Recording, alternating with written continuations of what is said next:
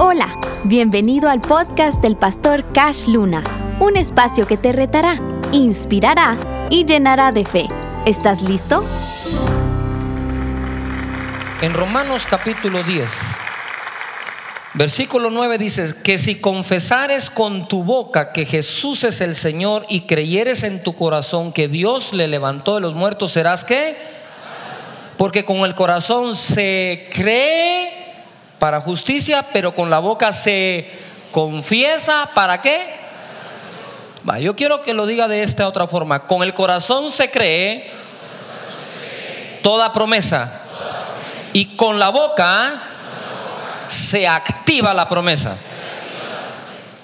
Con el corazón creí que soy salvo para justicia, pero con la boca confieso para lograrlo. El, corazón puede estar lleno de promesas de Dios y de fe, pero sin la correcta expresión de fe no se activa lo que uno cree. Por eso Pablo decía, yo no me avergüenzo del Evangelio, las buenas noticias, las que se hablan, porque es poder para salvación. Cuando uno está viviendo de una promesa, uno todavía no la está viendo cumplida o por lo menos no está tocando la promesa cumplida, uno está creyendo que se habrá de cumplir y entonces uno lo habla. Y cuando, uno, lo, cuando uno lo habla, puede sonar jactancioso, solo cuide que su corazón no lo sea, puede sonar altanero, pero cuide que su corazón no sea altanero u orgulloso, sino que esté confiado en Dios. Y cuando uno confiesa la palabra, es cuando la gente de alrededor de uno se confunde. Muchos de ustedes han ido donde el doctor y cuando el doctor les dice, mire, realmente usted lo que tiene eso es esto, o lo que tiene es esto, y es grave y se puede morir. Y usted dice, yo no creo eso, yo lo rechazo, yo creo que el Señor me va a sanar, por su llaga he sido curada. Y el hombre que está detrás del escritorio dice, ¿está loca o qué? Pero yo estoy viendo los exámenes. Bueno, usted mire los exámenes y yo miro las promesas. Pero cuando confesamos algo,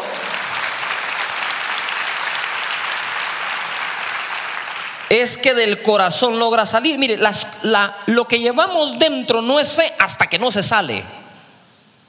Hasta que usted no está plenamente convencido y lo está hablando, usted no puede decir realmente que lo, que lo está creyendo. No sé si me estoy explicando. Entonces, si, si no deja salir el, el torrente, los ríos que tú tienes aquí adentro de fe, tienen que salir a través de tus labios. Pero no pones tú estar diciendo aquí, en este ambiente, donde todos dicen creer lo mismo, una cosa y cuando vas a platicar con tus amigos otra. Porque Dios ve lo que confiesas aquí y lo que confiesas allá. Tú no puedes decir amén aquí a la promesa de Dios y hablarla con timidez afuera. Debes dejar que salga la expresión de fe que tenemos. Segunda de Corintios, capítulo 4, verso 13 pero teniendo el mismo espíritu de fe. Diga espíritu de fe. ¿Se recuerdan cuando hablé de la palabra de Dios, la palabra del profeta y la palabra de la viuda, que las tres palabras tenían que ser una? Era, Dios tiene un espíritu de fe, el profeta tenía el mismo espíritu de fe, pero la viuda de Sarepta no tenía el mismo espíritu de fe. Dice, teniendo un mismo espíritu de fe, el mismo todos, conforme a lo que está escrito. Creí, por lo cual que hablé. Nosotros también creemos, por lo cual también hablamos. ¿De quiénes se estaba refiriendo? De los profetas. Dice, nosotros tenemos el mismo espíritu de fe que ellos tenían, como está escrito de ellos. Creí, por lo tanto hablé. Nosotros también creemos, por lo tanto hacemos lo mismo, hablamos. En otras palabras, como habló Elías como habló Isaías, como habló Josué, como habló Caleb, como habló Moisés, como habló Abraham, así nosotros teniendo el mismo espíritu de fe que tuvieron aquellos hombres, creemos, por lo tanto también hablamos, señores.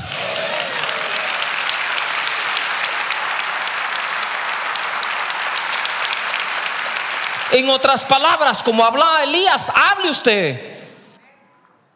Salmo 116, versículo 10. Dice así, creí, por tanto, por tanto, ¿qué? ¿Cuántos tienen el mismo espíritu de fe que ellos? Por lo tanto, ¿qué? Hablamos. Siga el versículo. Estando afligido en gran manera. Pregunto, ¿a qué se refiere creí, por lo tanto hablé, estando afligido en, en tal manera o de tal magnitud o con tanta intensidad? ¿Usted cree que el que dijo creí, por lo tanto hablé, estando afligido de tal manera, habló de sus aflicciones?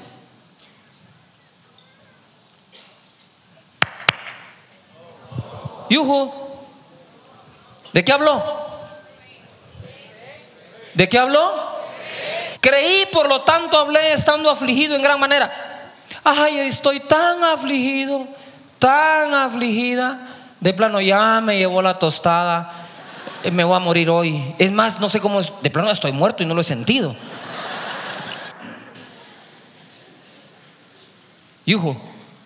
¿De eso habla este versículo?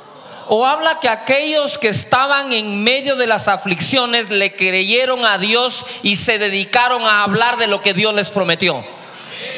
Ah, muy bien. Y nosotros teniendo el mismo espíritu de ellos, estando en diversas tribulaciones y angustias, hemos creído y por lo tanto vamos a hablar lo que Dios dice y no lo que nuestra alma afligida quiere decir. Él no dice que no tengamos aflicción.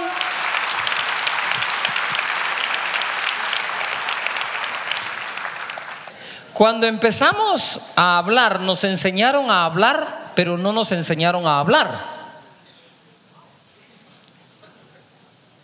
¿Verdad? Mamá, papá, guau el mu. Todo ese lenguaje lo saben ustedes, ¿verdad? Porque es el primero que aprendemos. Mu, guau, guau. ¿Verdad? Bueno, ita, ito. ¿Eh?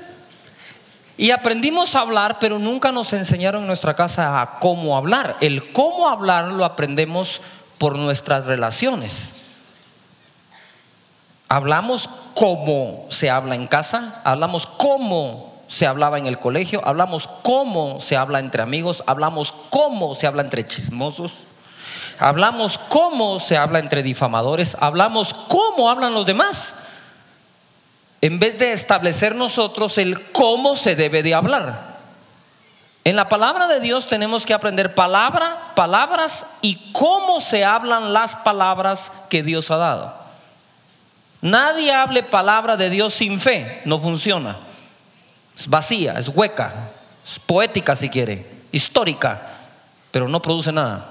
La palabra de Dios produce algo cuando se cree y se habla con la fe con la que se recibe.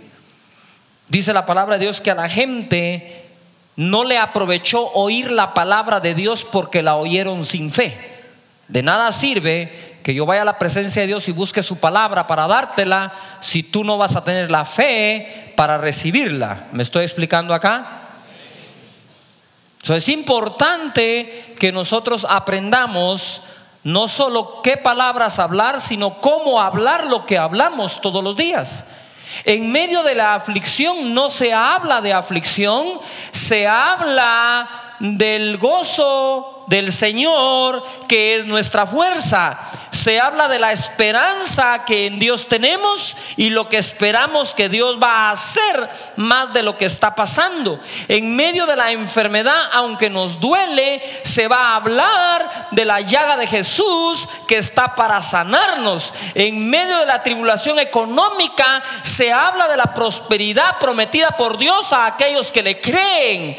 Tenemos que aprender cómo hablar en medio de las circunstancias. Dice, creí por lo tanto hablé a pesar de la aflicción que tenía.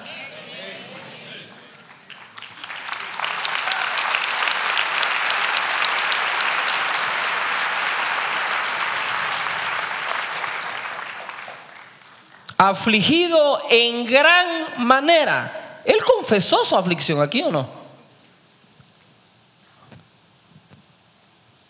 Pero confesó lo que realmente habló en medio de su aflicción. Si usted está afligido y habla cada día de su aflicción con todo el que puede, la aflicción va a crecer, señores, porque las palabras solo aumentan los sentimientos.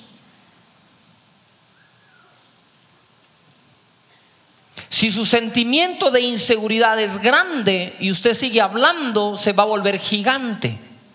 Si su sentimiento de inseguridad es grande y el de seguridad es pequeño, hable de su seguridad para que se vuelva tan grande que consuma su inseguridad. Si la aflicción económica es grande, hable de su fe en el Señor Hable de las promesas de Él. Hable de su sueño a pesar de la persecución que el sueño tiene. Y el sueño cada día va a ser más grande hasta que consuma lo que usted está viviendo. Primera de Pedro 3.10. Dice así, el que quiera o el que quiere amar la vida y ver días buenos, ¿qué dice ahí? Refrene su lengua. ¿De qué? ¿De qué dependen los días buenos? De mi boca y sus labios no hablen qué? Engaños. Si uno engaña le va mal. Apártese del mal y haga el bien, busque la paz y sígala. La paz tiene que ver con nuestras palabras también. Entonces todo el mundo dice, ah, ojalá vengan mejores días, mejores días en mi trabajo, mejores días en mi oficina, mejores días en mi hogar. Muéstreme cómo habla y yo le voy a mostrar los días que le van a venir. No digamos si habla vulgaridades. O sea, por favor, eso es prekinder en el reino de Dios. Uno no puede tener días buenos y hablando mal. Si queremos tener mejores días en la vida, nosotros tenemos que hablar mejor. Señores, ustedes y yo sabemos que hay muchas cosas que nos suceden que no son culpa ni de los gobiernos ni del vecino, ni de la familia, son culpa de nuestra boca. Aprendamos a cómo se debe de hablar. Hay gente que sabe cuatro o cinco idiomas y todavía no sabe hablar. Solo sabe idiomas, pero lo que expresa a través de ellos no es lo correcto. Aprendamos a usar nuestra lengua y vamos a ver mejores días. Usted debe de aprender a decir llegaré a ser, llegaré a ser, llegaré a tener, esto es lo que me va a pasar. Todo basado en lo que cree en su corazón. Pueden decir amén. amén. Santiago capítulo 3 Dice así, hermanos míos, no os hagáis maestros muchos de, muchos de vosotros, sabiendo que recibiremos mayor condenación, porque todos ofendemos muchas veces. Si alguno no ofende en palabra, este es varón perfecto, capaz también de refrenar todo el cuerpo. Nosotros ponemos freno en la boca a los caballos para que nos obedezcan y dirigimos así todo su qué? Cuerpo. Mirad también las naves, aunque tan grandes y llevadas de impetuosos vientos, todo es grande, son gobernadas con un muy pequeño timón por donde el que las gobierna quiere. Así también la lengua es un miembro pequeño, pero se jacta de grandes cosas. He aquí cuán grande bosque enciende un pequeño fuego. Quiere decir que podemos encender cosas para bien o encender cosas para qué? Para mal. Y la lengua es un fuego, un mundo de maldad. La lengua está puesta entre nuestros miembros y contamina todo el cuerpo e inflama la rueda de la creación. Y ella misma es inflamada por el infierno. Yujo. O sea que el infierno para hacer sus fechorías tiene que encontrar una lengua con la cual se logre conectar. Y de aves y de serpientes y de seres del mar se doma y ha sido domada por la naturaleza humana. Todo. Pero ningún hombre puede domar la lengua, que es un mal que no puede ser refrenado, llena de veneno mortal. Entonces cuando yo leo dice, bueno, entonces ¿qué quedamos? Quiere que la use bien, pero dice que no la puedo domar. ¿Cómo domar lo que doma? No sé si me estoy explicando. ¿Cómo puedo domar lo que doma? La lengua es lo que doma todo. No sé si me estoy explicando acá. Dice, con ella bendecimos al Dios y Padre y con ella maldecimos a los hombres que están hechos a la semejanza de Dios. No puedo bendecir a Dios y maldecir al que Dios hizo. Por favor. Y dice después, de una misma boca proceden bendición y maldición. Hermanos míos, esto no debe ser así. ¿Acaso alguna fuente hecha por una misma abertura agua dulce y amarga? Hermanos míos, ¿puede acaso la higuera producir aceitunas o la vid Así también ninguna fuente puede dar agua salada. ¿Y qué? Y dulce. ¿Cuál es la solución entonces? Si no puedo domar la lengua. Si es un mundo de maldad. Si se conecta al infierno. ¿Cómo hago entonces? La lengua expresa lo que tiene la fuente. No puedo arreglar la lengua, puedo arreglar la fuente. ¿Todavía están acá? Mateo capítulo 12 y verso 34 dice, porque de la abundancia del corazón habla qué? La boca. ¿De dónde habla la boca entonces? De lo que tengo dónde? En el corazón. Pregunto, ¿puedo corregir la lengua? Según dice ahí, no. Porque la lengua solo es el tubo por donde sale el contenido. Lo que tengo que hacer es cambiar el contenido y la boca sola va a hablar lo que uno contiene. El problema es que le metemos al corazón tantas cosas malas que la boca solo eso tiene que expresar. Creí, por lo tanto, que hablé. Porque con el corazón se cree para justicia, pero con la boca se confiesa para qué? Para salvación. Hay maneras. Corrijamos la fuente, quitémosle el agua amarga y no va a poder expresar la boca lo que no hay aquí adentro. Usted saca el rencor y jamás va a volver a tener palabras de rencor. Usted quita la envidia y jamás va a hablar con envidia. Usted empieza a amar a la gente y jamás la va a volver a difamar. Usted empieza a cambiar lo que hay adentro y solita la boca va a expresar lo que tiene. Tratamos de dominar la lengua cuando es la lengua la que domina todo, aún nuestro propio cuerpo. Lo que tenemos que cambiar es el corazón. Y dice la palabra, y les quitaré el corazón de piedra y les daré un corazón de carne Somos personas que venimos a aplaudir un domingo o vamos a un servicio religioso el domingo, donde quiera que usted vaya, o somos personas que hemos cambiado nuestro corazón por el que Dios quiere darnos y entonces nuestra boca lo expresa. ¿Ah? La boca, la lengua como tal no se puede cambiar. Se puede cambiar el contenido del corazón que se expresa con la lengua. ¿Cuál es el problema cuando tienes palabras totalmente hirientes todo el tiempo? Palabras soeces, palabras vulgares, inadecuadas, palabras que no llevan fe. No es la boca tu problema, es un poco más serio tu problema, es el corazón. ¿Estás dispuesto a cambiar el corazón? Ese se cambia de rodillas, señores. Se cambia delante de Dios. Se cambia delante de Él diciéndole, Señor, cambia lo que llevo aquí adentro. No me gusta ni a mí, Señor y entonces todo lo demás va a cambiar.